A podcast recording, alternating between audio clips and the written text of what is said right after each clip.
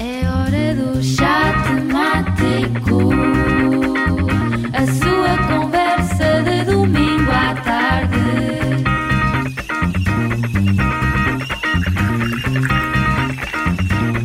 Sejam bem-vindos a mais um episódio do Chá Temático. O tema do chá é esse que para muitos é um bicho de sete cabeças, o falar em público. Comigo tenho, e desde já agradeço a presença da professora Ana Pereira de Andrade, licenciada e doutoranda em Filosofia, docente na nossa casa, na Universidade Católica do Porto, e autora do livro que hoje trago comigo, que está pelo título Falar em Público, Como Vencer a Ansiedade, Ser Autêntico e Fazer-se Ouvir. Bom, eh, nestes minutos, eh, e contando com, com a presença da professora Ana, vamos tentar desmistificar este tema.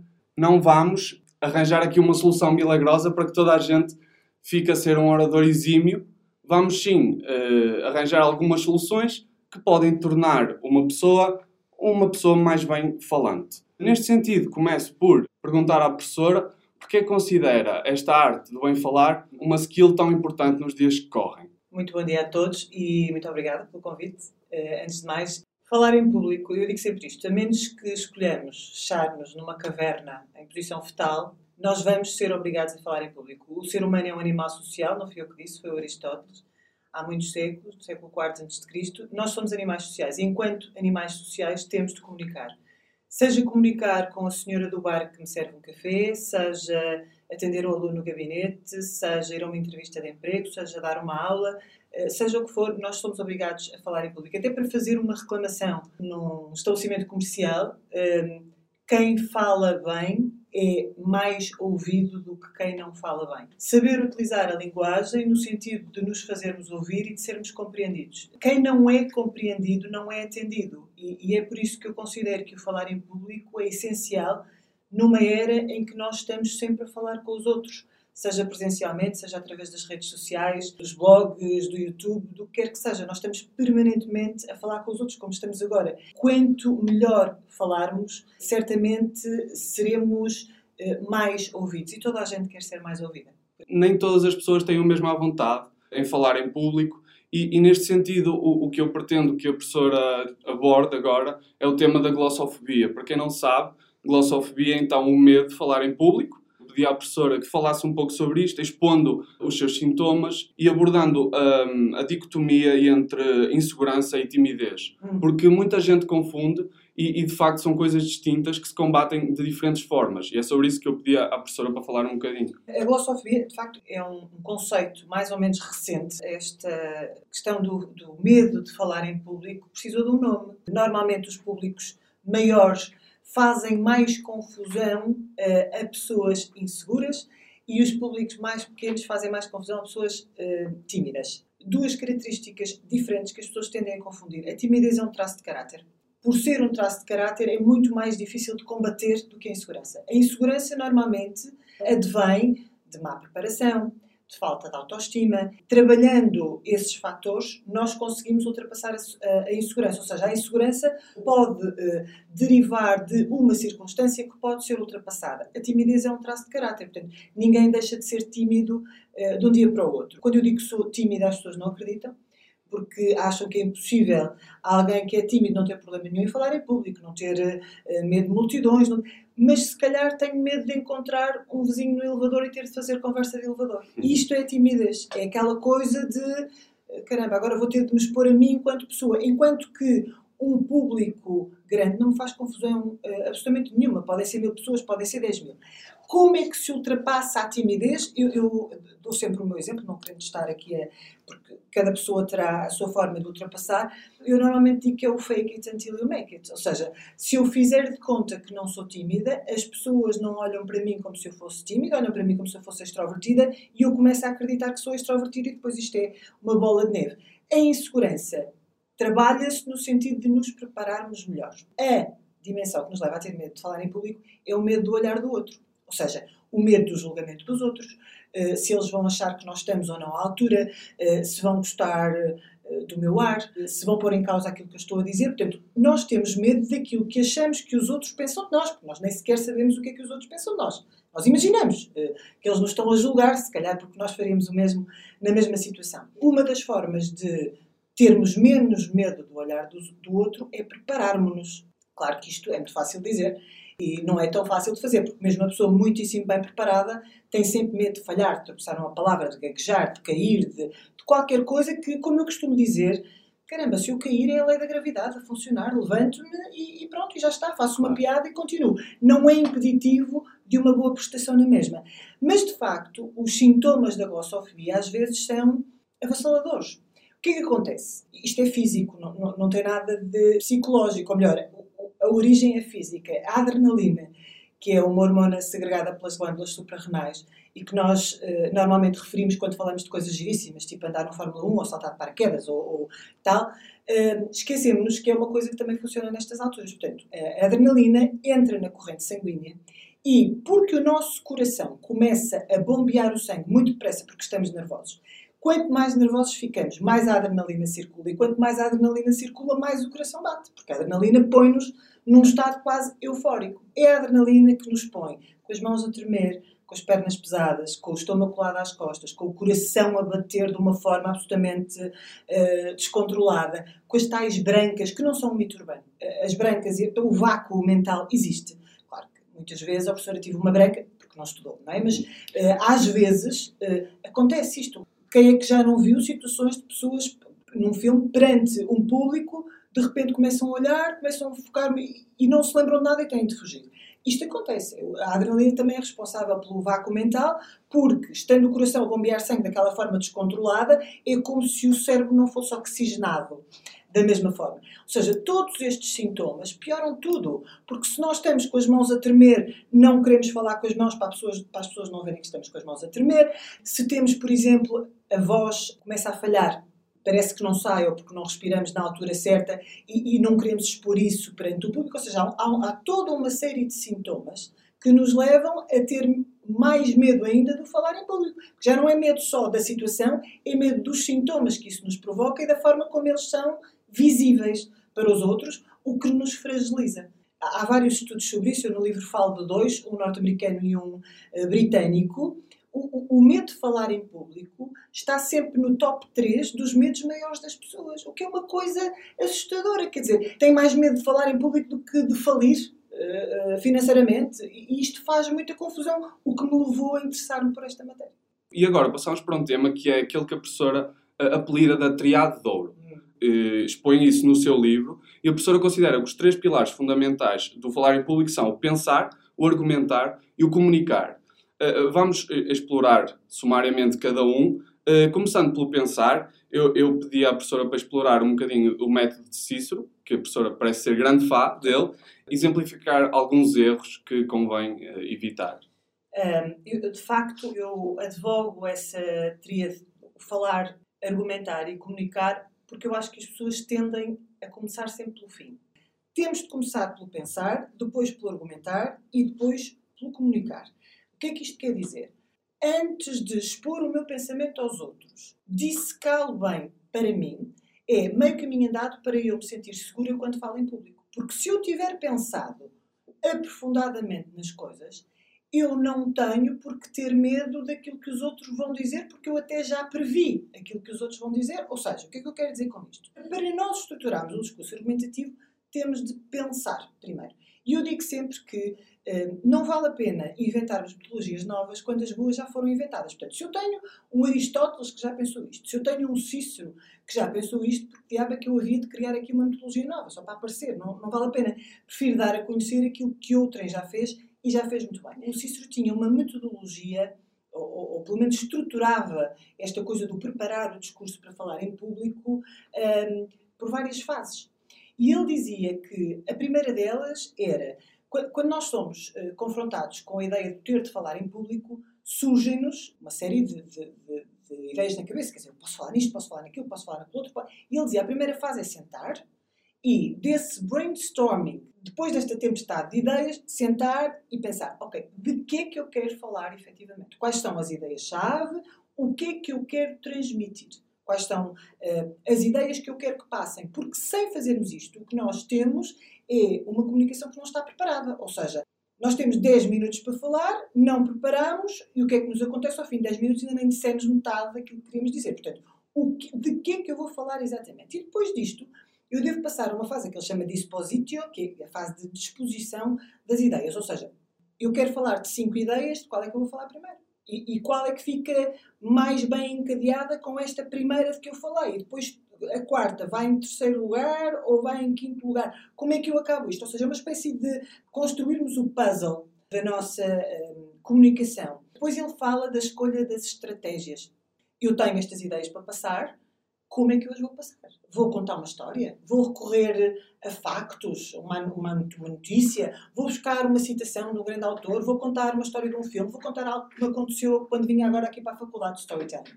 Storytelling é, é agarra sempre o público, não é? Se, se, eu começar uma frase por não imagina o que me aconteceu ainda agora, para tudo. Eu tenho esta experiência nas aulas. Às vezes estou a dar uma matéria muito chata, eh, vejo que os alunos estão completamente fora, vou buscar um exemplo que meto aos meus gatos, ou a minha sobrinha, ou qualquer coisa, eles alto para tudo que ela está a falar dela. E isto já interessa, não é? E nem percebem que eu estou a falar da matéria exatamente na mesma. Então, é o storytelling que funciona muito bem. E ele diz isto, então, então agora tenho de escolher as estratégias para passar aquilo que quero passar. O humor pode ser uma, uma ótima técnica de comunicação se for bem usado. Portanto, depois desta fase de, da escolha das estratégias, eu estou preparada para construir a minha comunicação. E depois ele diz uma coisa extraordinária na Actio, que é praticar. Praticar, praticar, praticar, ou seja, a prática faz a perfeição, como nós diríamos hoje em dia. E eu, neste aspecto, devo confessar uma coisa: não é que eu não concordo com Cícero, eh, eu concordo com a ideia de que praticar de facto nos retira um bocado do peso da estreia em palco, mas eu, por exemplo, o caso de hoje, eu prefiro nem ter guiões, eu, não, não eu prefiro que a espontaneidade faça parte uh, do meu discurso. Agora, nem toda a gente é assim, nós temos de saber adaptar esta tríade de ouro às nossas capacidades, à, à nossa forma de estar. Há pessoas que se sentem muito mais seguras com uma preparação intensiva, quase um decorar palavra por palavra. E eu não acredito nisto. O Cícero diz, antes da actio há a memória.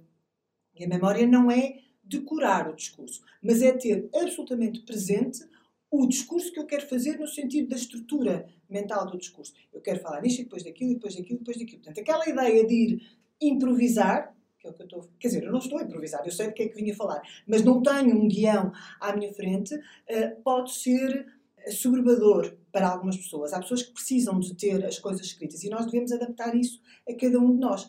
Estas estratégias do Cícero eu acho que são fundadoras e acho que se adaptam a tudo. Depois cada um de nós vai treinar mais a actio, a memória, o que quer que seja, mas acho que são fundamentais e é aquilo que eu passo sempre a quem faz o favor de me querer ouvir uh, falar em público. Porquê? Porque eu acho que pensar a comunicação pensar argumentativamente a comunicação faz da comunicação uma coisa muito mais fluida, uma coisa muito mais fácil de ouvir. E aquilo que não é fácil de ouvir não é fácil de aceitar. Portanto, se nós queremos que aquilo que estamos a dizer chegue ao nosso auditório, nós temos de o tornar o mais simples e agradável possível. E é nesse aspecto que eu defendo o pensar e o argumentar antes de comunicar.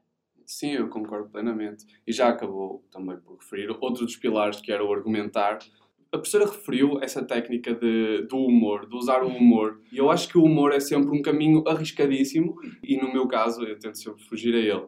Uh, falando agora do último pilar, já que a professora foi dando algumas noções do argumentar e como é uma matéria ainda um bocado extensa e, e por força do tempo que nos é dado, não nos permite abordar com a precisão que eu gostava, vamos então passar para o último pilar, que é o comunicar. A professora já referiu uma frase de Aristóteles que é que o homem é um animal social. Em todo o nosso dia nós precisamos de comunicar. Uh, não, não falamos aqui do comunicar para um auditório. Obviamente que não fazemos apresentações para um auditório todos os dias. Mas o simples pedir o café, uh, o, contexto de entrevista de emprego é super importante sabermos comunicar uh, para nos distinguirmos das outras pessoas que estão a concorrer ao nosso lado, não é? E é nesse sentido que eu passo a palavra à professora para nos explicar a importância deste pilar, deste comunicar. Para falarmos em público, há, há uma série de circunstâncias, e nomeadamente estou a pensar nesse, nesse caso da entrevista de emprego em que nós estamos perante outra pessoa, que é um ser humano igual a nós, mas por via das circunstâncias está numa posição hierarquicamente superior, e nós sentimos-nos sempre amedrontados, porque estamos claramente a ser avaliados nessa circunstância. Nem sequer é um. Não, não estou a ser avaliada, estou só a ser ouvida. Não, estou a ser avaliada. E eu sei precisamente que cada palavra que eu disser, que cada gesto que eu fizer, está a ser medido.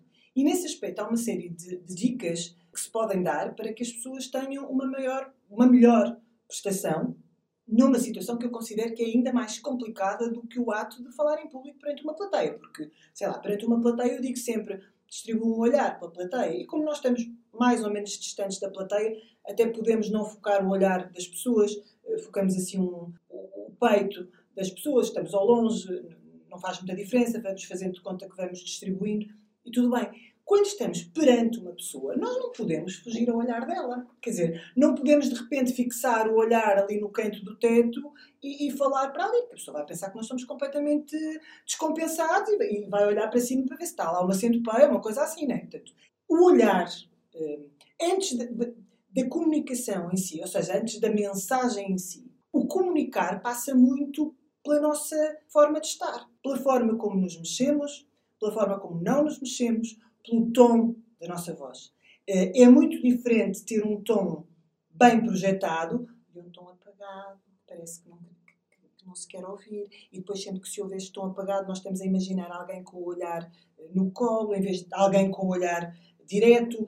Os nervos, aquela tensão dá-nos muito para perder a entoação de voz, e então as pessoas, em vez de fazerem jogarem com a intuação, com as pausas, com, uh, falam monocordicamente, a dada altura o outro até já, já, já, está a pensar em listas de supermercado, porque já nem nos está a ouvir, quando nós estamos a contar a história do nosso terceiro trabalho há 10 anos e tal. Uh, ou seja, esta coisa de manter o outro agarrado àquilo que nós estamos a dizer passa por muitas variáveis que se prendem com a mensagem, certamente, mas também com a atuação, com os gestos, com a expressão facial. Eu costumo dizer que nós falamos com o corpo todo. E imaginem a circunstância de eh, estarmos à espera de uma entrevista de emprego e de repente uh, somos chamados para entrar na sala, entramos num gabinete, a pessoa está sentada lá ao fundo. Aquele, uh, aquilo que eu chamo o caminho do calvário, não é? Aquele bocadinho em que nós estamos a entrar desde a porta até ao sítio onde nos vamos sentar, nós estamos a ser avaliados do início ao fim. O que temos vestido, como andamos, a nossa postura, os nossos gestos, para onde estamos a dirigir o olhar, se vamos com o olhar no chão ou se vamos com o olhar já nos olhos da pessoa de quem nos vai entrevistar, tudo isto passa uma mensagem. Até a postura corporal. Normalmente quem está nervoso tende a encolher os ombros, como se estivesse quase em posição fetal, mas de pé, não é?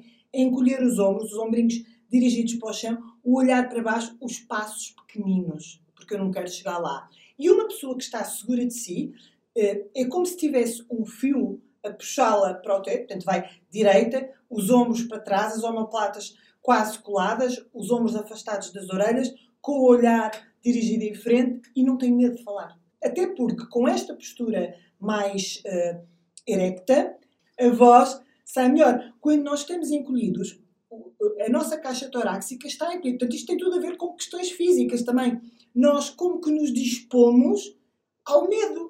Se nós nos encolhemos, sentimos ainda mais medo. Se nós nos pusermos grandes, com passos grandes para chegarmos lá depressa, estamos a dizer: Eu estou aqui, eu estou aqui, uh, estou aqui para falar contigo, eu estou aqui porque tu queres-me nesta função, não sou só eu, tu queres que eu venha para esta, para esta vaga de emprego, não há pessoa melhor do que eu.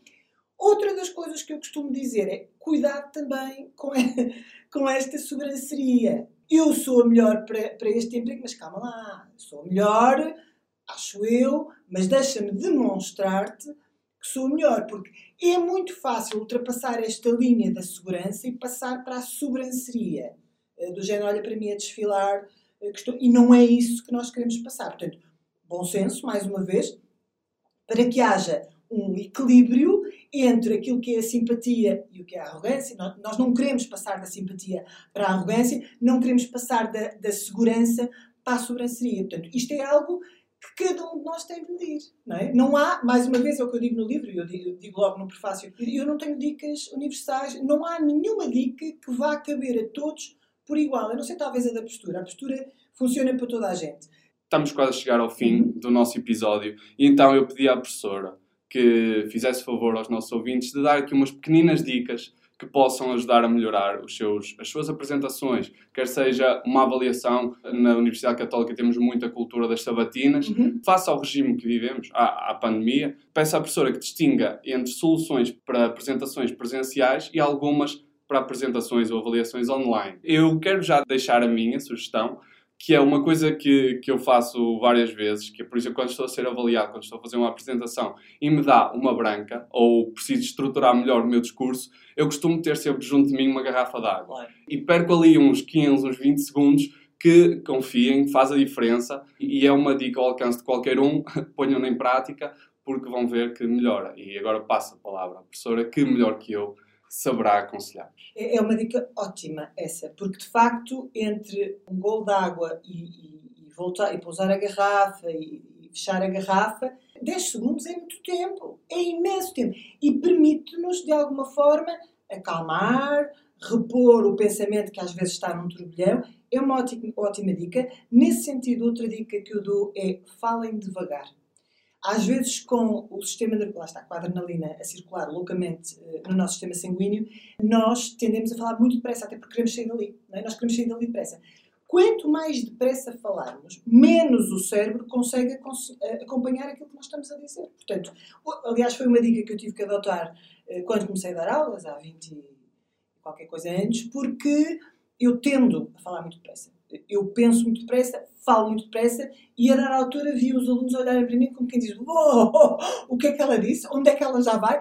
E comecei a perceber que se calhar se eu falasse mais devagar, isto também me ajudava em termos de pensamento, ou seja, de ir pensando ah, ao mesmo tempo que estou ah, a falar.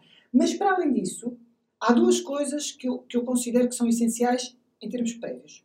Conhecimento do assunto de que vamos falar. Portanto, uma sabatina nunca vai correr bem se eu não tiver estudado. Uma apresentação nunca vai correr bem se eu não souber aquilo de que estou a falar. Portanto, conhecimento do assunto é essencial, mas também preparação. O que é que isto quer dizer? Eh, Não basta eu saber sobre o que, vou falar, eu tenho de ter preparado a apresentação. Dão-me 5 minutos para falar. Eu sei que tenho que preparar o meu discurso sobre aquilo de que eu tenho conhecimento para aqueles 5 minutos e não mais do que isso. Depois não adianta dizer, ah, eu tinha muito mais para dizer, mas agora não temos tempo. Está bem, tenho os 5 minutos. Portanto, eu tenho de escolher, como dizia o Cícero, que, o que é que eu vou passar nestes 5 minutos. Em termos de comunicação pura e dura, eh, costuma dizer-se que qualquer orador tem de ser um bocadinho um ator. No sentido em que tem de projetar a voz. Não adianta eu estar numa sabatina e saber imenso se o professor não ouve aquilo que eu estou a dizer, se eu estiver com uma voz tipo de passarinho muito baixinha. Tenho de projetar a voz e martelar as sílabas. O- o- normalmente as pessoas, quando estão muito nervosas, tendem a deixar cair o, o fim das frases. Portanto, começam a falar muito bem do não é? Portanto, martelar todas as sílabas até ao fim e o olhar. O olhar é fundamental. Quer dizer, eh, alguém que está a falar, a olhar para nós, é, é, é passa uma ideia completamente diferente de alguém que está a falar, a olhar para baixo, ou para o lado, ou para cima, para onde quer que seja. Portanto, isto é fundamental. Em termos de sinais físicos que nós não conseguimos controlar, isto pode parecer, e quem me conhece sabe que isto pode parecer uma coisa completamente fora daquilo que, que eu defendo, daquilo que eu preconizo. O, o- quem pratica yoga tem uma vantagem muito grande nesta coisa do falar em público. Porquê? Porque quem pratica yoga, mesmo que não. Eu, para mim, o yoga é, é uma prática, portanto, a parte espiritual não, não me diz tanta coisa, é uma prática física. Mas uma das coisas que eu aprendi no yoga, e foi ao mesmo tempo que estava a escrever este livro, e daí ter-se feito luz, eh, foi as técnicas de respiração. Se há uma coisa que o yoga nos ensina é a respirar. E há várias respirações. A, respiração do peito, a respiração da, barriga, a respiração do di- diafragma. O que é que a respiração nos dá? Dá-nos a capacidade de fazer com que o coração pare de bombear a adrenalina daquela forma louca. Ou seja, todos nós sabemos que eh, demos uma corrida, estamos ofegantes. O que é que temos de fazer? Respirar fundo, não é? Se nós respirarmos fundo, o coração desacelera. Se o coração desacelerar, nós vamos ser capazes de perceber que a adrenalina não circula com tanta força e tudo começa a acalmar. Seja o coração a bombear, parece que toda a gente na sala está a ouvir, seja o estômago colado às costas, seja as mãos a tremer, o que quer que seja. Portanto, o principal, a minha principal dica é respirem. E respirem fundo. Uh, deem dois minutos antes de, de, ser a vossa vez de falar, em vez de estarem a rever loucamente a matéria, antes de uma sabatina, digo sempre aos alunos que isso não adianta nada, ou antes de entrarem num palco estarem a, a rever a vossa apresentação, a ideia é respirem. bebam um golo de água. Por exemplo, há pessoas que ficam com a boca seca e a estas pessoas, o que trava a, fluidez da comunicação, e a estas pessoas aconselha-se muito, por exemplo, mascar uma pastilha elástica antes de entrar em palco, não é no palco, no palco pastilhas elásticas jamais. Em termos de, por exemplo, controlo uh, da tremura das mãos ou das pernas, uh, nós também temos formas de dizer ao corpo que quem manda somos nós. Por exemplo, se eu tiver as mãos a tremer e se contrair o polegar contra o indicador com muita força e depois largar, e tornar a contrair com muita força durante uns segundos e depois largar, eu estou a dizer ao meu cérebro que quem manda nos meus músculos sou eu e não é a adrenalina. Acontece o mesmo com as pernas. Se eu contrair o quadríceps com muita força e depois largar, e contrair com muita força e depois largar, eu estou a dizer às pernas que, apesar da adrenalina, eu é que controlo aqui. Portanto, isto são dicas pequeninas que servem para tornar a coisa menos penosa. Mas a dica maior, para além da respiração, será ter a apresentação preparada. Porque o que é que eu vejo muitas vezes? As pessoas vão despreparadas à espera de milagres. Sem, de facto, conhecimento do assunto, não há respiração que nos valha, não há truques que nos valham. A preparação é absolutamente fundamental. E depois é tentar, na medida do possível, controlar aquilo que os outros veem. Porque, por exemplo, o coração a bater ninguém está a ver. O coração a bater só é mau porque está a bombear a adrenalina de forma louca, mas de facto os outros não estão a ver. O corar, as pessoas ficam muito. Eu, por exemplo, não coro, nem que a vaca tudo. Eu não coro. E corava imenso quando era miúda. Quando eu achava que os outros me viam como tímida, corava. Eu só de pensar em dirigir-me a alguém, corava.